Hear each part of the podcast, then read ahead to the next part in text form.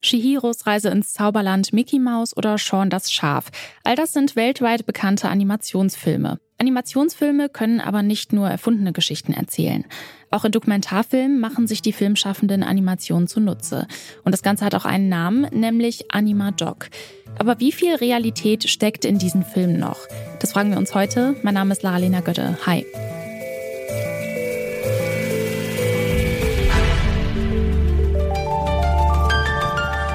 Zurück zum Thema.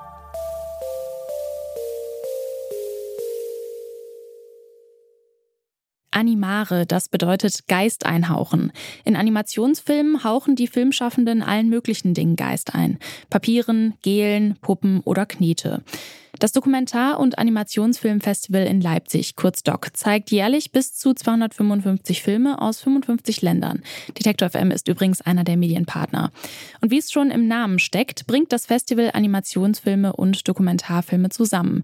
Zwei Genres, die auf den ersten Blick vielleicht nicht viel miteinander zu tun haben. Wo liegen da die Schnittstellen? Das habe ich Franka Sachse gefragt.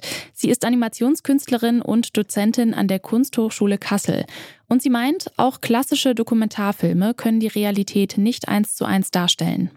Jetzt ist es aber so, dass da auch schon ein Filmemacher, eine Filmemacherin dahinter steht, bestimmte Momente auswählt, dass eine Kamera ja auch nur einen Ausschnitt zeigt und nicht alles, was drumherum ist. Auch das wird bearbeitet, das wird geschnitten. Da fehlen also ganz bestimmte Teile. Andere Teile werden irgendwie besonders herausgehoben. Details verstärkt und so weiter. Also auch das ist nicht die Realität, was auch immer man als Realität bezeichnen will. Also, die Frage mit der Realität ist ohnehin so eine Sache, auch im klassischen Dokumentarfilm. Ziel der Filmschaffenden ist es hier, die Wirklichkeit filmisch zu beobachten und sie für ZuschauerInnen in einem bestimmten Blickwinkel aufzuarbeiten. In Anima-Doc-Filmen passiert das mit Hilfe von Animationen. Was ist aber mit sehr sensiblen oder traumatisierenden Themen, wie zum Beispiel Kriegsverbrechen? Wenn man hier mal salopp gesagt einfach nur Knete und Co. benutzt, verharmlost man dann nicht, wie schwer solche Ereignisse eigentlich sind. Packt man die ZuschauerInnen damit sogar ein Stück weit in Watte? Franka Sachse ist anderer Meinung. Es gibt Formen, da wird ganz viel Wert gelegt auf eine sehr hohe künstlerische Qualität oder eine große, ja, ganz viel Innovation in Gestaltung und Umsetzung und so weiter. Das heißt, das Spektrum ist erstmal super groß. Und so ist es genauso mit der Watte. Also es gibt einfach KünstlerInnen und Filmschaffende, die, glaube ich, darauf irgendwie Wert legen aus Gründen. Das hat ja verschiedene äh, Gründe. Das kann auch sein, dass das für ein gewisses Publikum gemacht ist, wo das nötig ist oder so weiter. Aber es gibt natürlich auch den Moment, dass Animation das unheimlich verstärken kann. Das kann was zeigen, was sich mir nicht mehr erschließt, wenn ich zum Beispiel einen bestimmten Ort oder sowas sehe. Also das bietet noch mehr Möglichkeiten, bestimmte Gefühle auch irgendwie zu erzeugen in jemandem, der so einen Film sieht.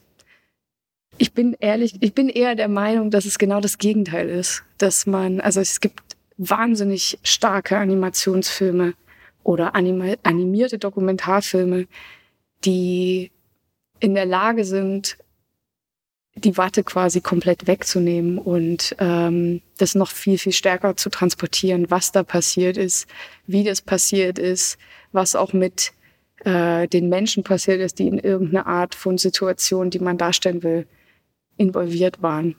Filmschaffende können Animationen also bewusst einsetzen. Einerseits können sie die ZuschauerInnen schützen. Andererseits können sie bestimmte Gefühle auch besser vermitteln. Und es gibt noch einen Grund, Animationen einzusetzen. Ganz einfaches Beispiel ist, dass es oft dazu kommt, dass man bestimmte Menschen nicht zeigen kann oder zeigen will. Also es gibt ja auch Filme, die sich zum Beispiel mit Pädophilie oder sowas auseinandersetzen, wo man dann auch mit äh, eventuell Tätern oder zum Beispiel Menschen, die mit diesem Problem kämpfen, spricht. Und die kann man einfach nicht zeigen. Dann kann man Animation einsetzen, um was anderes im Bild zu erzeugen. Man kann natürlich mit Charakteren arbeiten, die dann irgendwie sprechen, so nach dem Motto Talking Heads, aber es gibt auch ganz andere Möglichkeiten. Man kann dann illustrieren, was da gesagt wird, vielleicht innere Welten von den Menschen, die das sagen. Genau, also das macht eher, glaube ich, noch eine Tür auf in Richtung, was möglich ist. Bisher ging es in dieser Folge um die Möglichkeiten, die animierte Dokumentarfilme eröffnen. Aber wie geht das konkret, bestimmte Gefühle oder die Vergangenheit mit Animationen darzustellen? Darüber habe ich mit Jan Köster gesprochen.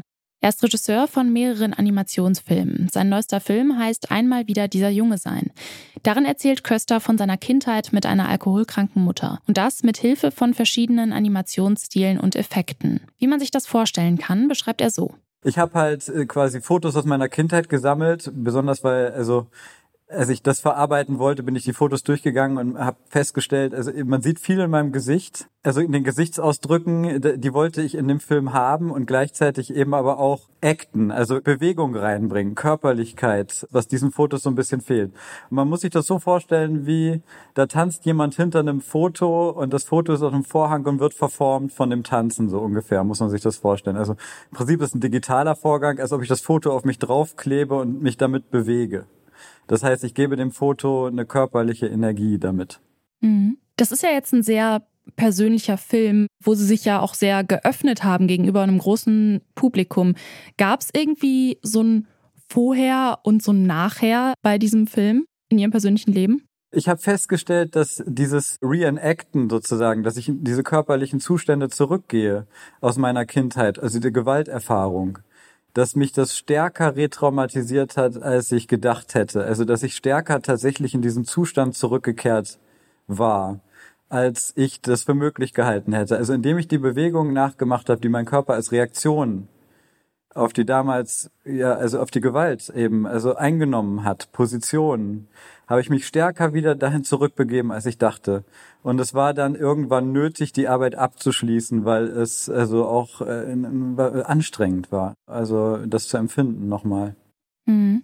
Würden Sie sagen, dass durch den Animationsfilm der Filmende, die Filmende einfach nochmal mehr von sich irgendwie preisgibt, als wenn jetzt einfach nur draufgehalten wird oder wenn ein Dokumentarfilm aus Interviews besteht, gibt es da einfach mehr Möglichkeiten im Animationsfilm?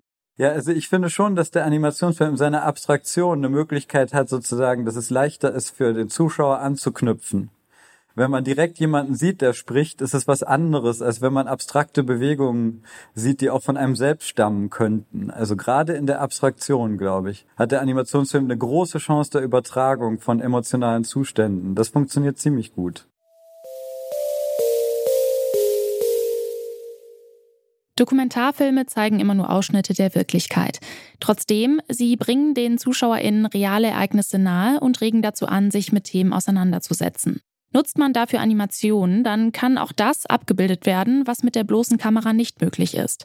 Zum Beispiel Momente aus der Vergangenheit, die nicht in Archiven festgehalten sind oder Gefühle, die sich nicht filmen lassen. Und damit helfen Animationen auf ihre Weise, die Realität zu dokumentieren. Das war's von uns für heute. An dieser Folge mitgearbeitet haben Eleonore Grahovac, Lene Rügamer und Alea Rentmeister. Produziert hat Andreas Popella. Chefin vom Dienst war Charlotte Nate und mein Name ist Laralina Götte. Schön, dass ihr dabei wart. Tschüss und bis zum nächsten Mal. Zurück zum Thema vom Podcast Radio Detektor FM.